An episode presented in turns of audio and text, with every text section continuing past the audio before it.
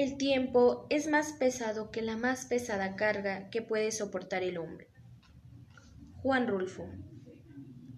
Bienvenidos a su podcast Reseña El Llano en Llamas.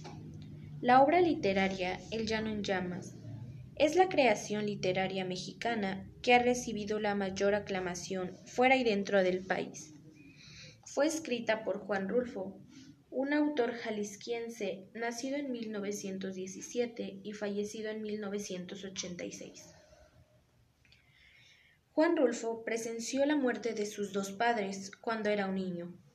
Sus abuelos lo enviaron a un orfanato, luego asistió de oyente al Colegio de San Ildefonso. En 1934 comienza a escribir sus trabajos literarios.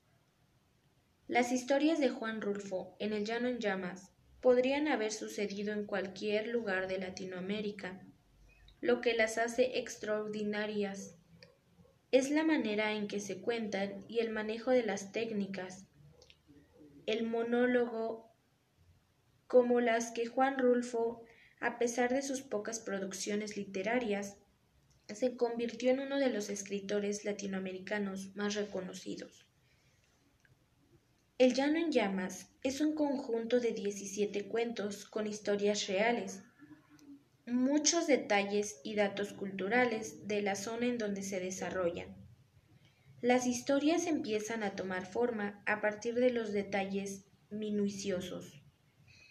El narrador del cuento es un personaje que ve todos los hechos y los narra desde su punto de vista. Los personajes que Juan Rulfo muestra detallada realidad en la que viven los campesinos mexicanos. Nos muestra el lado humano y los problemas que la sociedad puede enfrentar. Se presentan varios problemas sociales en el llano en llamas. También se presentan problemas económicos y cuestiones que siguen siendo muy relevantes.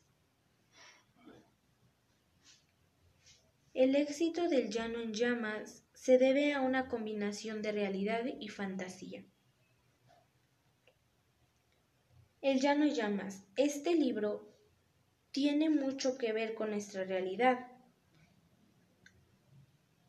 ya que uno de los problemas que nos narra este libro, El Llano en Llamas, son los delitos en México Dos de los delitos más impactantes que hay es el secuestro y la extorsión. Estos delitos han demostrado un incremento a nivel nacional y principios de este año.